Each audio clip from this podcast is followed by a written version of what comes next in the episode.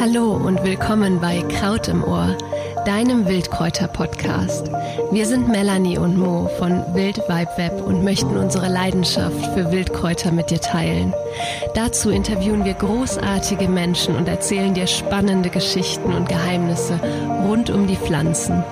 Mach mit uns eine Reise, die dich verwandelt. Heute wachsen wir über uns hinaus und blicken in die Wipfel. Wir wagen uns in die Welt der Bäume. Nachdem wir vergangene Woche die Heilpflanze des Jahres vorgestellt haben, widmen wir diese Folge dem Baum des Jahres nebst König. Willkommen, Nikolaus Fröhlich. Genau, lieber Nikolaus, herzlich willkommen bei Kraut im Ohr, dem Wildkräuter-Podcast. Und heute wachsen wir deutlich über uns hinaus. Ja, hallo, danke überhaupt, dass ich da sein darf. Äh, Baumkönig, das fängt an mit dem Baum des Jahres. Es gibt da eine Stiftung, die heißt auch so Baum des Jahres Stiftung. Und die küren jedes Jahr einen Baum, der dann eine besondere Aufmerksamkeit einfach bekommt. Und weil ein Baum selber nicht für sich sprechen kann, gibt es da eben auch die Hoheit. Und bisher waren das immer Königinnen und jetzt auch zum ersten Mal ein König eben. Und ja, ich habe mich einfach beworben mit Lebenslauf und einem Foto und habe dann ein bisschen telefoniert und dann ähm, haben sie mich freudig genommen und äh, seit November bin ich jetzt gekrönt worden. Genau. Und was beinhaltet das dann? Also die im Prinzip ist es einfach Öffentlichkeitsarbeit, reden mit Leuten, ein bisschen äh, theoretisch gibt es immer wieder Veranstaltungen, bei denen ich äh, auftreten kann, sind natürlich im Prinzip alle ausgefallen bisher, außer die Krönung selber. Und vor allem Baumpflanzungen sind da sehr beliebt. Ähm, da geht man dann in Schulen oder an öffentlichen Orten, äh, wo man halt Bäume pflanzen möchte. Da kann man mich dazu ähm, fragen, die Stiftung fragen, ob wir mitmachen wollen. Und normalerweise sind wir da gern dabei einfach eben auch für die Aufmerksamkeit für die Bäume. Und ähm, wie kann ich mir das dann also vorstellen? Du ähm, hast dann ein volles Ornat an und stehst neben einem Eichensetzling und äh, gräbst da irgendwie rum? Oh, gut, gut, dass du den Namen gleich sagst. Ja, da, äh, natürlich, wir haben noch gar nicht gesagt, der diesjährige Baum des Jahres ist natürlich die Stechpalme. Ähm, Ilex heißt sie, Aquifolium. Letztes Jahr war es die Robinie, auch ein schöner Baum, aber dieses Jahr die Stechpalme. Und äh, zu meiner Kleidung tatsächlich bin ich schön eingekleidet, wie äh, das für die Majestäten gehört. Ähm, und ich habe einen Hut an, einen blauen Überwurf und einen Stock tatsächlich auch mit einer Kugel drauf und die ist äh, dementsprechend vom Baum des Jahres. Aber das äh, wurde dann neu für dich ähm, angef äh, also angefordert, weil vorher es waren ja nur Frauen, oder? Ja, also die, die Damen sind natürlich auch immer speziell eingekleidet worden. Da geht es dann natürlich ein bisschen darum, wie wie die Farben zum Gehölz passen oder zur Person selber. Und äh, die Königinnen, die hatten immer einen hölzernen Hut auf und da haben sie gemeint, der wäre ein bisschen, äh, also ein bisschen zu feminin für mich und deswegen, außerdem war er unbequem, habe ich mir sagen lassen. Und ich habe jetzt einen Stock bekommen, genau. Und wie lange äh, gibt es dieses Amt des Baumkönigs, der Baumkönigin schon? Und vielleicht sagst du vorab noch ein bisschen was zu der Stiftung. Also die Stiftung ist gegründet worden ähm, 1989 von Silvius Wodarts. Der war ein ähm, Mensch aus dem Forst und der hat äh, damals bemerkt, dass es im Prinzip zu wenig, also zu wenig Öffentlichkeitsarbeit gibt für den Wald, für die Bäume. Und es gab damals auch noch gar nicht so viele Jahreswesen. Und da hat er sich gedacht, das brauchen wir. Und seitdem, seit ähm, 89 wird dann eben dieser Baum ausgerufen. Und ich glaube, zwei, drei Jahre später kam dann auch schon die erste Königin dazu. Ich glaube, es ging ziemlich schnell, ja. Ja, was natürlich auch gerade äh, in dieser Zeit eine sehr schöne Idee war. Es gibt ja Nussknackerköniginnen und ähnliches. Also das war mhm. ja eine beliebte Idee, Frauen da so ein bisschen äh, vorzuzeigen und ähm, ein hübsches Pressefoto zu machen. Das, das war genau die Zeit. Aber deswegen ist wahrscheinlich jetzt die Zeit, das auch mal umzudrehen und einen Mann an dieses Amt zu holen. Ja, also es ist auf jeden Fall eine spannende Sache. Es ging ein bisschen auch darum, natürlich das Image weg vom, ähm, von der reinen Vorzeigeperson.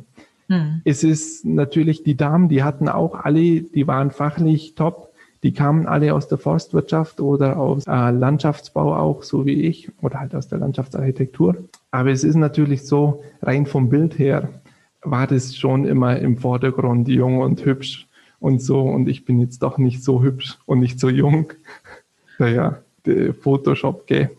Ähm, und nee, also es geht halt jetzt darum, dass man das Ganze auch ein bisschen mehr aufs Fachliche betont und damit äh, ja weg von dieser reinen Vorzeigefunktion geht.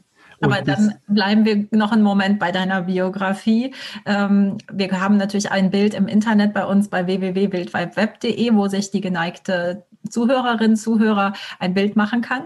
Ähm, das wollen wir ganz unkommentiert stehen lassen. Äh, aber wie, ja. ähm, genau, du, du sagst, du bist vom Fach. Genau, also einerseits komme ich natürlich äh, äh, familiär bedingt aus der Landwirtschaft und wir haben auch ein bisschen Wald und da habe ich auch schon immer ein bisschen mitgeholfen.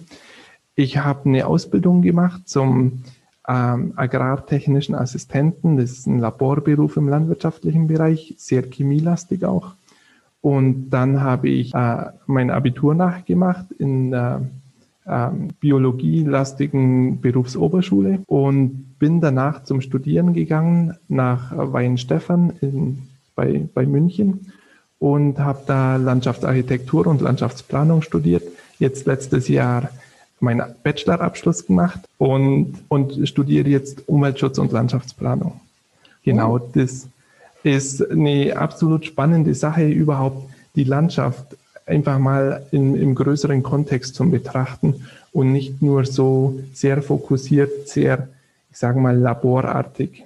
Da kam ich ja her und, und da jetzt eben in größeren Ausschnitten zum Schauen. Also ich bin jetzt nicht direkt aus dem Forst, aber auch immer mit einem Blick eben auf die Landnutzung und da ist der Forst auf jeden Fall dabei. Ja, es ist einfach so eine spannende Kombi aus ne, dieser Mikrobe. Also du bist ja sozusagen aus dem Mikrokosmos praktisch in den Makrokosmos äh, gewechselt oder hast beide Seiten, was glaube ich sehr, sehr spannend ist, weil viele Menschen sich, glaube ich, viel zu wenig ähm, die Komplexität von ökologischen Vorgängen vor Augen führen oder auch begreifen. Ne? Alleine eine Photosynthese ist ja ein chemisches äh, Feuerwerk. Ja, absolut. Das ist natürlich, ähm, man weiß immer nicht, wo man anfangen soll. Das ist sicher ein Problem und überhaupt, um einen Überblick zu bekommen, also ist, man braucht ja immer eine Balance zwischen äh, Überblick und Detailblick. Und ähm, das habe ich jetzt natürlich auch nicht vollendet, aber ich schaue, ich versuche es und ja, ähm, was ich noch sagen wollte, genau im Studium, es geht natürlich bei uns nicht nur um die Landschaft als, als ähm, grüne Räume, Landschaft, Landwirtschaft und Forst. Es geht natürlich auch um Städte und da sind natürlich Bäume genauso wichtig und äh, also außerordentlich wichtig sogar und dann auch noch spezieller, weil man noch mehr auf die Bedürfnisse vom Baum eingehen muss, weil der Lebensraum Stadt natürlich ein extremer ist und die Bäume da dann entsprechend, ich sag mal, begleitet, vorbereitet und so werden müssen. Welcher Baum wärst du denn gern? Eine, eine wirklich schwierige Frage. Bäume sind so unglaublich vielfältig, da würde ich jetzt mein erster Gedanke war, am besten ein Baum, der richtig alt wird, weil äh, man möchte ja, man möchte ja was erleben. Ist, ist eine zu schwierige Frage tatsächlich. Auch die Frage vom Lieblingsbaum ist nicht beantwortbar, weil es ist ein bisschen, ich möchte nicht sagen wie mit Kindern, habe ja keine Kinder, noch nicht. Und ähm, welches ist denn das Lieblingskind? Gell? Das äh, ist natürlich auch eine Frage, die man nicht beantworten äh, kann oder können sollte. Nee, klar. Äh, aber der, also der Ilex war es vielleicht vom Anbeginn nicht unbedingt. Das ist ja eine Stechpalme, ein mhm. giftiger Gesell. Wie kommt der Ilex genau jetzt zu dieser Ehre und in deinen Fokus? Ja, der Ilex ist eine ganz besondere Art. Also tatsächlich, er ist jetzt nicht tatsächlich nicht mein Lieblingsbaum in dem Sinn, dass ich den ähm, vor Augen habe, wenn ich, wenn ich jetzt eine Pflanzplanung mache, also als Leitmotiv, sage ich mal. Aber der Ilex, der hat die, die Besonderheit schon mal, dass er immer grün ist. Und, und in unserer Pflanzenwelt in Deutschland ist es einfach eine richtige Seltenheit. Also ich meine, da gibt's dann noch den Buchs, der halbwegs heimisch ist, den Efeu als Liane tatsächlich, den man auch als, der auch ein Gehölz ist, ähm, die Mistel, dieses kleine grüne, immergrüne in den Bäumen oben, auch eine fantastische Pflanze, auch immergrün. Und äh, einen habe ich noch vergessen, glaube ich. Ich muss schnell auf äh, eine Liste schauen. Ich habe es mir extra aufgeschrieben. ähm, ich glaube, ich glaube, wir hatten jetzt sogar alle, ja. ja. Also die Immergrünen, will ich nur sagen, sind eine, sind eine besondere Sache, weil die aus einem anderen Floren, aus einer anderen Florenregion kommen, so sagt man. Also die brauchen es eigentlich immer ein bisschen wärmer und ein bisschen feuchter als unsere äh, blattwerfenden Bäume. Und dadurch ist der Ilex auch ein Bote von klimatischer Veränderung und von Standortanpassung. Und insofern halte ich den für durchaus sehr geeignet als Baum, um über die Umwelt zu sprechen, über die Veränderung im Waldbau und äh, im Klima. Ja. Das kannst du gerne nochmal ausführen. Ähm, das heißt, wenn es feuchter, äh, wenn er feuchte Standorte liebt, wie, wo kriegt er die in diesen trockenen Zeiten her?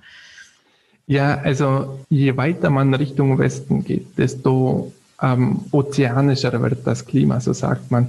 Also die Sommer sind äh, feuchter und die Winter sind nicht so kalt. Das ist sehr gut für diese ganzen ähm, Laubgehölze, die ihre Blätter behalten über den Winter, weil die dann eben weniger Probleme haben mit Frost und mit Trockenheit. Und mit dem Klimawandel ist es jetzt so, dass der Ilex von Westen Richtung Osten wandert und von Norddeutschland nach Süddeutschland. Also momentan ist die Verbreitung eben sehr auf West- und Norddeutschland beschränkt und das verändert sich jetzt eben.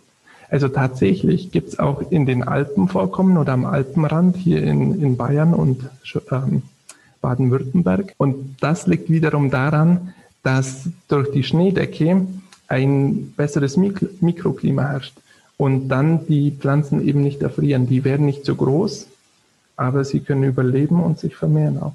Und ähm, also ich habe gestern tatsächlich, ähm, als wäre es eine Botschaft gewesen, in meinem Gärtchen hier einen kleinen Trieb entdeckt. Ähm, also tatsächlich ein kleiner Ilex, der sieht mhm. sehr, sehr niedlich aus. Aber ist der denn, äh, also welchen ökologisch, also in welcher ökologischen Nische ist er angesiedelt? Ist, ist, also wem bringt er was? Das ist, ist immer eine ganz gefährliche Frage. Ähm, noch kurz zum Klima möchte ich vielleicht sagen, Interessanterweise ist, wächst der unter Bäumen vor allem, also im Buchenwald, eher weniger im Freistand, sondern eher im Buchenschatten. Und äh, da hat er dann eben auch eben so ein milderes Klima und hat dann auch im Frühjahr und im Herbst noch richtig Photosynthesemöglichkeit. Und eben dieses im Unterholz befindliche, das ist auch die ökologische Nische, die der Ilex inne hat und äh, die er da sehr gut ausfüllt als Ort der Nahrung und äh, des Brutplatz für Vögel und ähm, auch manche Insekten.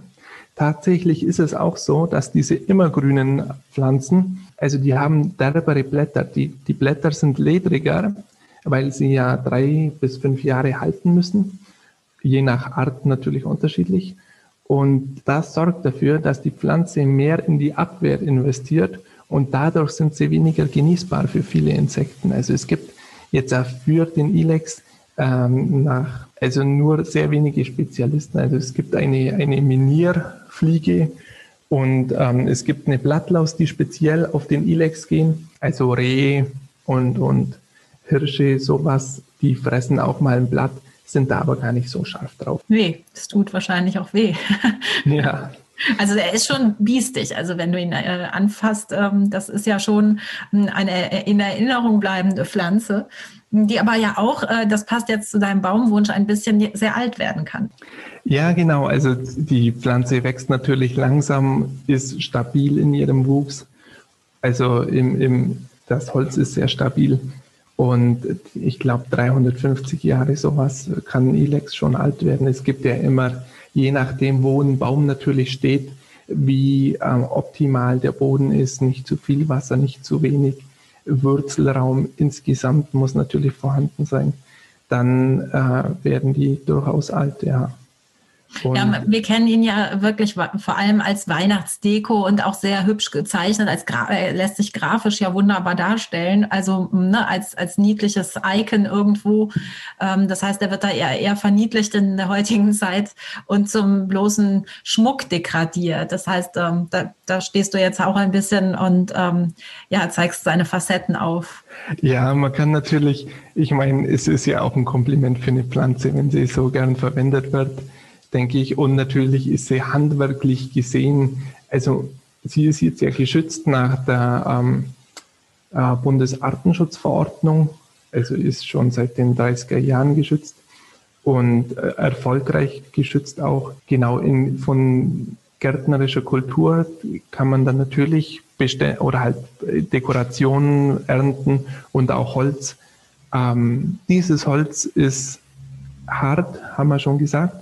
Und äh, man kann es auch verwenden für verschiedene Werkzeuge, also zum Beispiel ähm, Hammerstiele oder ich habe auch gelesen, man kann oder hat früher Zahnräder daraus gemacht, also ist schon sehr robust. Ist natürlich für Möbel und, und, und Architektur überhaupt nicht verwendbar, aber für Kunsthandwerkliches durchaus, ja. Spannend. Ähm, ja, weil Absolut. also die werden ja oft eher Strauch, also bei mir jetzt eher strauchartig und, und dass der jetzt so einen Stamm ausbildet, Mal gucken. Ja, man, man muss eigentlich, man muss eigentlich immer hinterher schneiden. Nee, es ist natürlich so, wenn ein, das zählt äh, für alle Pflanzen, wenn sie im Bestand wachsen, also wenn relativ viele Pflanzen nebeneinander stehen oder dann eben auch unter Bäumen, dann wachsen die gerade hoch, weil sie mehr nach Licht, zum Licht hin wachsen. Und wenn jetzt natürlich so eine Pflanze frei steht, dann kann sie in alle Richtungen wachsen und hat da dann eine bessere Photosyntheseausbeute, weil sie natürlich weniger ins Wachstum investieren muss. Und dadurch hat man dann natürlich auch äh, weniger interessantes Holz. Aber umso interessanter sind natürlich Exemplare, die wild wachsen, äh, im Sinne von, ähm, ich sage mal, knorig, wildromantisch, ist natürlich auch fast spannender als dann so ein gerades, ähm, so einen geraden Christbaum da zu haben. Ja, das führt uns ähm, so ein bisschen in diese moderne Waldwirtschaftsform. Da kannst du gerne noch ein bisschen mehr zu erzählen. Also ich glaube, äh, die Zeit der Monokulturen und Plantagen ist hoffentlich vorbei. Aber wie äh, ne, löst jetzt die moderne Forstwirtschaft dieses Problem zwischen Ökologie und Ökonomie? Also ja, wie gesagt, ich bin ja leider kein Forstwirt, aber ein bisschen Einblick so aus der landschaftlichen Sicht habe ich. Und ich habe durchaus auch Verständnis. Also man muss sagen, Deutschland ist ja ein, ein sehr stark bevölkertes Land. Wir haben einfach, ich weiß gar nicht, ich glaube, pro Quadratkilometer knapp 100 Leute. Wenn man überlegt, in, in der Mongolei oder in Kasachstan sind halt zwei Leute pro Quadratkilometer anzutreffen. Man hat einen Nutzungsdruck in allen Beziehungen und so hat man natürlich auch auf den Wald ein Bedürfnis für die Forstwirtschaft natürlich, aber auch die, die Nutzung als Freiraum und als ähm, Biotop. Teilweise möchte man natürlich ungestörte Biotope und Naturwälder. Und dieser Konflikt, der ist ein großer Teil, ich sage auch meiner Arbeit, den Konflikt zu lösen. Und Monokulturen sind da sicher eins der größten Probleme, weil da der Erholungswert dann in, in mancherlei Hinsicht sinkt und absolut auch der ökologische Wert natürlich. Und mit dem Waldumbau jetzt haben wir natürlich auch den, das Bedürfnis oder den Anspruch, dass wir ökologischer, ökologischer handeln und auch in der Freizeitnutzung mehr in die Richtung machen. Aber es ist natürlich immer ein Streitthema. Der Jäger, der Förster, der ist nicht begeistert, wenn man da dann Hundebesitzer durch den Wald gehen und dann von den Wegen abgehen. Und ist natürlich alles eine schwierige Sache. Ja, also ich finde das auch so spannend. Es gibt ja ne, Peter Wohleben mit seiner Welt ähm, auf der einen Seite diesen Boom und diese pure Romantik, äh, die äh, ja Menschen ja auch in den Wald treibt. Der Deutsche hatte ja immer schon ein sehr mystisches Verhältnis zum, zum Wald seit der Romantik. Ähm, dann aber auch eben diese Freizeitnutzung, äh, die wirtschaftliche Nutzung und eben auch dieses pure Unverständnis. Ich glaube, die Komplexität von einem solchen Gefüge sind ja nur wenigen Eingeweihten. Also du mit deiner Irrsinn Irrsinns, ähm, mit deiner Irrsinns-Hintergrundwissen überhaupt möglich zu erfassen. Also ich gucke einen Baum an, bin erstmal ja erstaunt und begeistert und so weiter, aber ich, ich verstehe ja überhaupt nicht, wie er in diesem Gefüge funktioniert. Und ich glaube, das ist oft, weil es so komplex ist, so schwer zu vermitteln, oder? Ja, auf jeden Fall. Man, man, jeder Mensch ist natürlich und so auch ich in seiner, in seiner kleinen Welt und man hat seine Bedürfnisse und Ansprüche und hat dann, tut sich oft schwer, sich in andere hineinzuversetzen. Und das ist natürlich eine Sache, an der wir uns alle üben müssen, um dann auch zu, zum Lassen und zum Akzeptieren, dass ein anderer natürlich auch ein Recht auf, auf diese Dinge hat. Und es ist natürlich absolut schwer. Also, und ist, ein, ein Planer selber ist natürlich auch in seiner Welt und ähm, das jetzt zu bewerten, ob jetzt ein Wald mehr in Richtung Naturschutz oder Forst oder, oder Freizeitgestaltung hinwachsen soll, ist richtig schwierig abzuwägen und ähm, ein langer Prozess, der auch immer Un Unwägbarkeiten unterworfen ist, wie jetzt eben Klimawandel, wo man dann auch sagen muss, geht es überhaupt jetzt an der Stelle mit Buchenwald äh, in einer Vorlesung erst letztens äh, hat der Professor auch gemeint, man hat jetzt Schutzgebiete an Orten, die jetzt gut sind, aber man weiß ja nicht, wie sich die verändern und ob die dann nicht einfach zehn Kilometer am falschen Ort sind. Also wenn man jetzt zum Beispiel Auenwälder denkt, die einfach dann schrumpfen oder sich verschieben, Verlandungszonen von, von Seen, da muss man einfach dann auch flexibel sein. Und die Flexibilität ist dann natürlich vor allem schwer, weil ein Baum, also jetzt speziell bei Bäumen, so ein, ein, äh, ein alt werdendes Wesen ist. Und da dann zum sagen, ich pflanze jetzt hier diesen Baum und der hat diese Funktion, dann ist es richtig schwierig oder äh, unwahrscheinlich, dass ich in, in 50 Jahren immer noch diese Funktion an diesem Ort brauche. Ja, also man muss da in, sehr in die Zukunft auch denken können. Ja, ich glaube, das ist auch unser äh, Problem. Ne? Wie du sagst, einmal die Langwierigkeit, mit der sich gerade Wälder und Bäume entwickeln, auch entwickeln müssen. Dann aber unser Wunsch nach äh, einer sofortigen Veränderung, wie jetzt eben auch. Eine Pandemie muss in drei Wochen bekämpft werden können, sonst ist alles doof. Und ähm, ja, äh, die aber Eigenwilligkeit der Natur, die ja auch Dinge produziert, die eben weder schön noch äh, ungefährlich noch romantisch sind. Also das finde ich sind so, so kulturelle Faktoren, die da ja auch immer mit reinspielen. Ja, das ist komplett, komplett richtig, ja. Das, das menschliche Bedürfnis, dass man da, ja, es ist ja auch so, man Jetzt gerade hier im Süden ist natürlich, wir haben eine recht strukturierte Landschaft und man subventioniert ja auch sehr viel so, dass es so bleibt und ähm, dass es funktioniert. Jetzt aber in Industriegebieten oder gerade eben im Ruhrgebiet, da haben wir immer in der Landschaftsarchitektur tolle Beispiele, wo es einfach darum geht, dass man eben nicht diese Naturlandschaft hat, aber trotzdem auch ein Naturerlebnis hat und ähm, zum Beispiel Rubinien. Die Rubinie ist ja ein, also wie gesagt, der letztjährige Baum des Jahres und ein toller Stadtbaum und teilweise richtig invasiv, muss man sagen. Das kann man durchaus auch negativ empfinden, je nach Ort, wo er halt wächst, äh, wo die Rubinie wächst. Aber dieses in Industriebrachen, da ist auch, da waltet die Natur, also keine Frage. Und das dann zu genießen, genießen zu können, das ist äh, eine, eine Sache von Kultur auch und die man sich, dass man erlernen kann. Und ähm, ja, ich bin, in, wie ich mal Exkursionen in Berlin gemacht habe, bin ich da im Gleisdreieck, heißt der Park. Und da geht es eigentlich auch darum, das ist ein, wie der Name schon sagt, ehemalige Gleis, Gleisanlage gewesen. Und es ist einfach herrlich da zum Sehen, wie sich die Bäume da entwickeln, was da jetzt alles passiert und dass es eben jetzt naturschutzfachlichen Wert hat, den man gar nicht erwartet hätte. Und diese Spontanität, die in der Natur auftaucht, die muss man sich eigentlich auch als Mensch, als Erholungssuchender dann nehmen und so ja genießen können. Wie befördert jetzt äh, dein Amt oder die, die Stiftung Begegnungen eben zwischen Menschen und Bäumen? Ähm, bist du da auch bundesweit dann aktiv oder ähm, kannst du vielleicht noch ein bisschen mal was sagen, wie dein Jahr jetzt aussieht? Es gab ja keine grüne Woche, wo wahrscheinlich ja. traditionell dein Jahresstart gewesen wäre. Genau, also die Veranstaltungen sind natürlich sehr eingeschränkt. Ich habe verschiedene Kontakte mit Leuten von der Presse, mit Fernsehen jetzt und wir hatten auch schon, waren im Gespräch mit einer Quizshow, das ist jetzt leider nicht zustande gekommen. Ähm, aber naja, vielleicht ein andermal. Also es ist natürlich sehr viel Öffentlichkeitsarbeit. Ich habe auch Kontakt mit verschiedenen Verbänden, mit der Deutschen Dendrologischen Gesellschaft. Also die kümmern sich eben auf einer wissenschaftlichen Ebene um die Bäume Deutschlands, haben da auch ganz interessante Inhalte zu, zu den Rekorden, die wir hier einfach haben. Und also, ich sage mal, größter Baum, je nach Sorte und ähm, verschiedene interessante Dinge.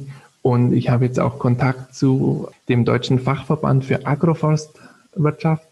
Da geht es dann eben auch um die Kombination von Baum und Landwirtschaft, das meines Erachtens nach ein sehr großes Potenzial hat, vor allem in wenig gegliederten Landschaften. Also die Probleme haben mit Winderosion.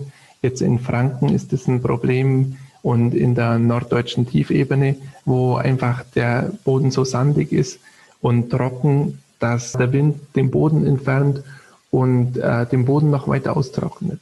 Und ähm, eben mit diesen Leuten vom Fach habe ich Kontakt und versucht es dann auch in die Öffentlichkeitsarbeit einzubauen und den Menschen so zu vermitteln. Also ich versuche mich als Sprachrohr nicht nur für den Baum selber, sondern auch für, für die ganze Branche. Genau, also es gibt dann halt äh, übers Jahr hinweg, gut, das kann man jetzt noch, ja. war denn der Jahresstart? Also es wurde durchaus berichtet oder? Also theoretisch fängt ja mein Jahr im November an. Da okay. ist die Ausrufung äh, von der Hoheit und vom Jahresbaum, wobei der Jahresbaum ja dann erst zum Jahres kalendarischen Jahreswechsel kommt. Theoretisch, wie du schon gesagt hast, die Grüne Woche ist der, der größte Termin, aber es hat jetzt tatsächlich nicht wirklich was gegeben. Also ich war beim Hessischen Rundfunk für ein kurzes Gespräch da und jetzt dann beim Bayerischen Rundfunk und äh, freue mich natürlich über jedes Gespräch auch mit der Presse. Und äh, ich freue mich natürlich jetzt auch sehr, wenn dann der Frühling kommt und die Pflanzzeit wieder angeht, dass man da dann ähm, tolle Sachen pflanzt. Am 25. April ist der Tag des Baumes in Deutschland. Und da werden wir vermutlich auch dann wieder eine Pflanzaktion machen und vielleicht auch mit der Ministerin, der Landwirtschaftsministerin Klöckner in Berlin. Genau, die Schirm, sie ist die Schirmherrin der Stiftung. Genau, da hoffen wir auf einen Termin. Aber das ist dann auch bundesweit, das heißt, äh, du reist dann ja, auch. Genau, genau, genau, das war, Entschuldigung. Ähm, es ist bundesweit und ich komme natürlich ziemlich aus dem Süden, bin aber ganz im, im ganzen Bundesgebiet unterwegs und freue mich da auf die Termine. Bisher waren tatsächlich die meisten Königinnen aus Nord- und Mitteldeutschland, einfach weil das auch eine, Göttingen ist ja die Försterproduktionsstätte schlechthin und ja gut, eine die Königin Feldahorn, die kam tatsächlich auch aus, also sie hat in Freising studiert, also bei München. Äh, genau, du äh, kannst dann das Amt parallel zu deinen anderen Aktivitäten oder äh, jetzt ausüben, oder? Genau, ja, also ich, es funktioniert recht gut. Ich habe ja jetzt im Studium auch hauptsächlich, also nur Online-Kurse tatsächlich und äh, es lässt sich recht gut verbinden. Ich bin auch in einem Planungsbüro jetzt tätig, zwei Tage die Woche, aber das hält sich jetzt auch, also die Waage. Ich komme noch zurecht und bin auf die Prüfungsphase gespannt und ähm, wie das dann abläuft. Der, der Stress wächst, aber noch nicht ins Unermessliche. Ähm, super. Also wir sind auf jeden Fall werden wir äh, das weiter verfolgen, ähm, wie sich der, ja auch was ich toll finde, ist einfach dieser Bruch, dass wir einen Baum haben mit dem Ilex, der ja wirklich sich so ein bisschen sperrig anfühlt und äh, im wahrsten mhm. Wortsinn. Hm, das ist eben nicht äh, ne, ein, eine, eine romantische Linde oder so, sondern es ist ähm, mal einer, der im Untergrund äh, ja. arbeitet und wirkt.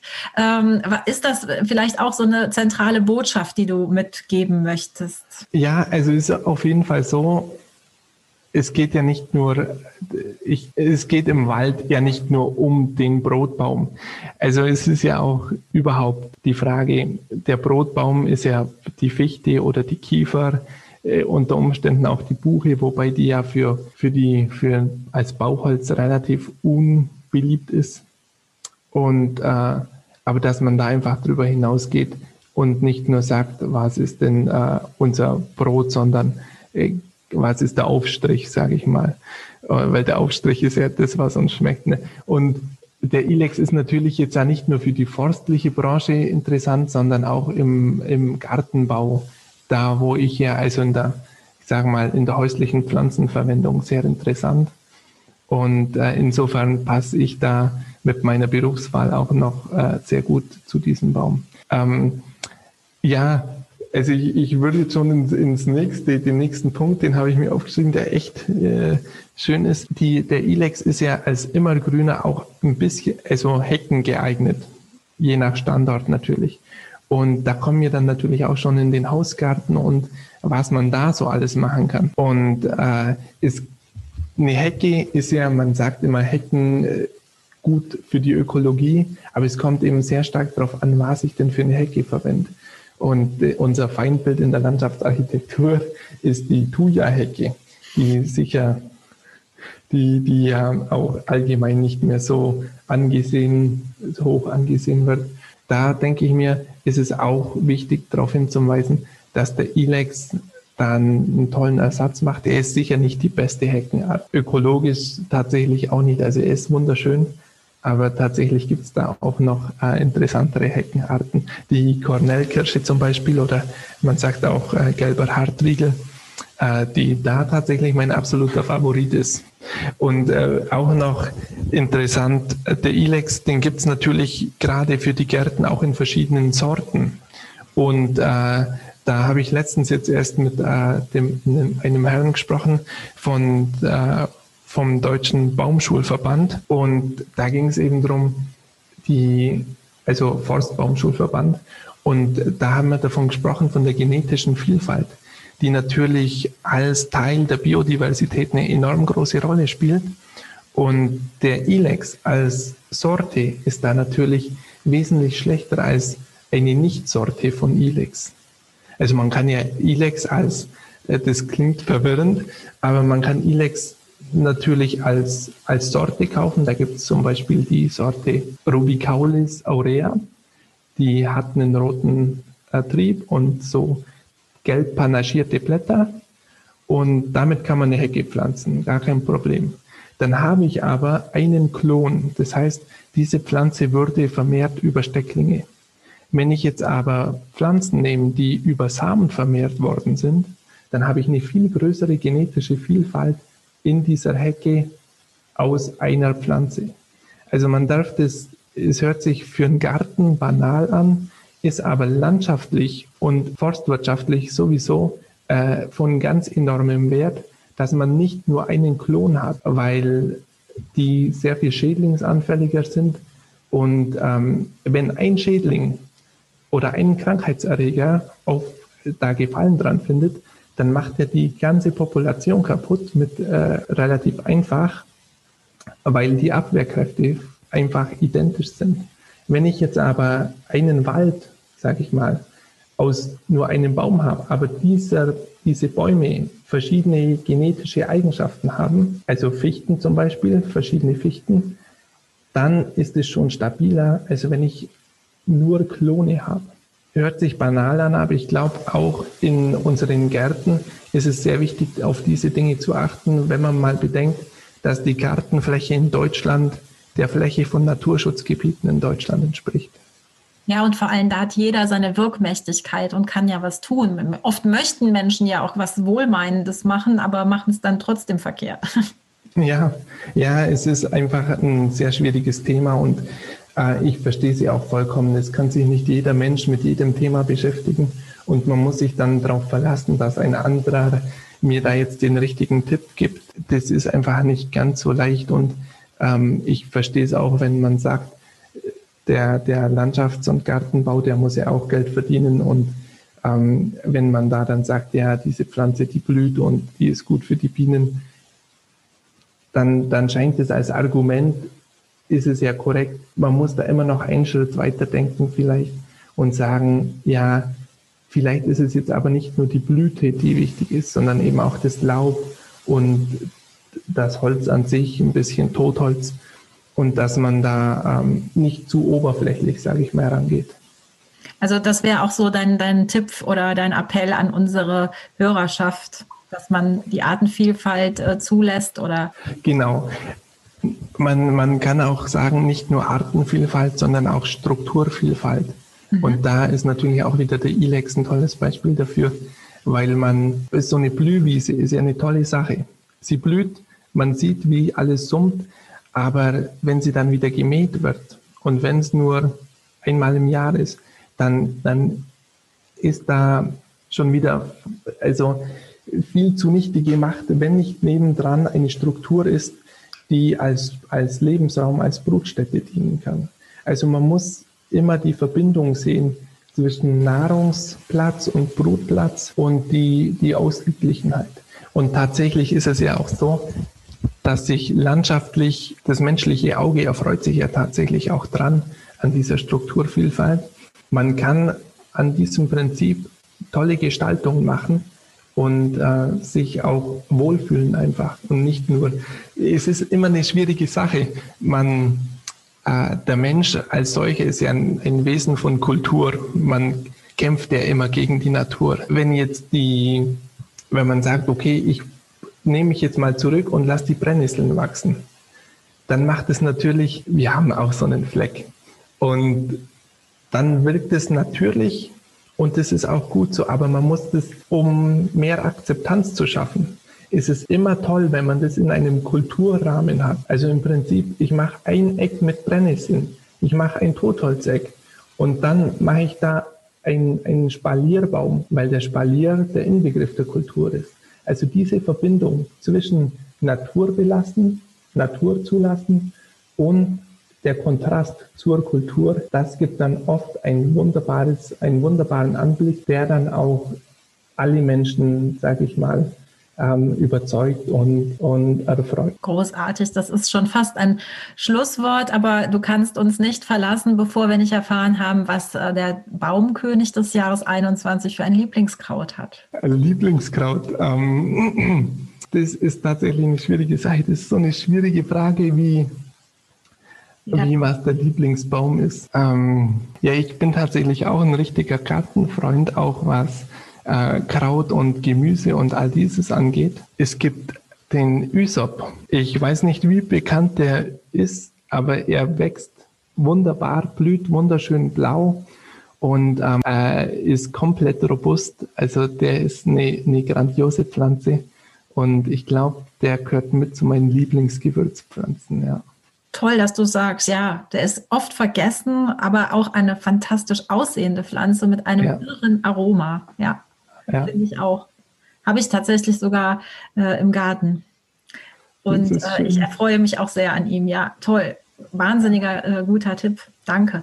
Ähm, zuletzt, äh, wo und wie können wir dich ähm, erleben, also indem wir jetzt Augen und Ohren auf allen Medienkanälen scheinbar offen halten oder eben auf den 25.04. hinfiebern, äh, weil du da einen Baum pflanzt? Also du pflanzt dann mit der Frau Klöckner einen Ilex oder? Ähm, ja, also es gibt da den, den Tempelwald in der Nähe von Berlin, also schon ein bisschen unterhalb von Potsdam. Äh, da gibt es eben diesen, diesen Herrentempel und der pflanzt jetzt seit ein paar Jahren schon den Baum des Jahres immer wieder. Überhaupt eine tolle Idee, wenn man, wenn man einfach immer den Baum des Jahres pflanzt. Da ähm, bekommt man dann auf einmal eine richtig tolle Sammlung zusammen. Und genau, da, da werden wir den pflanzen und äh, mit ein bisschen Presse oder wie auch immer. Aber wir haben natürlich auch Internetauftritt, einmal über die Homepage natürlich von Baum des Jahres und über unsere Auftritte in Instagram und Facebook, wo wir immer wieder schöne Bilder und kleine Videos posten, um ein bisschen Information zu streuen und ein bisschen ähm, einfach schöne Ideen genau mitzuteilen prima. Das verlinken wir auf jeden Fall in den Show Notes. Und tatsächlich aus meiner Heimat auf der A4 gibt es auch einen Autobahnstreifen, wo du an den verschiedenen Bäumen des Jahres vorbeifährst. Ach, das ist ja nett. Also Ein zwischen Drive, Drive äh, Köln und Düren, soweit ich mich erinnere. Aber ja. tatsächlich äh, ist das auch ganz spannend, weil die auch beschildert sind und äh, dem vorbeifahrenden Autofahrer eigentlich die ganze Bandbreite der Natur nochmal so im Vorbeirauschen ja. klar macht. Ja, wunderbar. Also, lieber Nikolaus, ich bedanke mich ganz, ganz herzlich. Wir verlinken alles, was du uns zu sagen hast, in unseren Show Notes nochmal. Freuen uns auch auf nochmal auf deinen Steckbrief, den ähm, ihr ja. alle nachlesen könnt unter wildwideweb.de und wünschen ähm, dir ein ganz tolles äh, Jahr mit äh, Wachsen und Gedeihen und hoffentlich echten Begegnungen und auch fantastischem Wachstum für den ILEX. Danke. Ja, vielen Dank auch dir und natürlich auch dir ein, ein, äh, eine gute Zeit und auch allen Zuhörern natürlich ein, ein Jahr voller Wachstum und Blüte. Danke. Danke fürs Zuhören. Gefällt dir Kraut im Ohr? Dann abonniere diesen Wildkräuter-Podcast und empfehle uns weiter. Wir sind Melanie und Mo von Wild Vibe Web, Kräuterkundiges für die Sinne.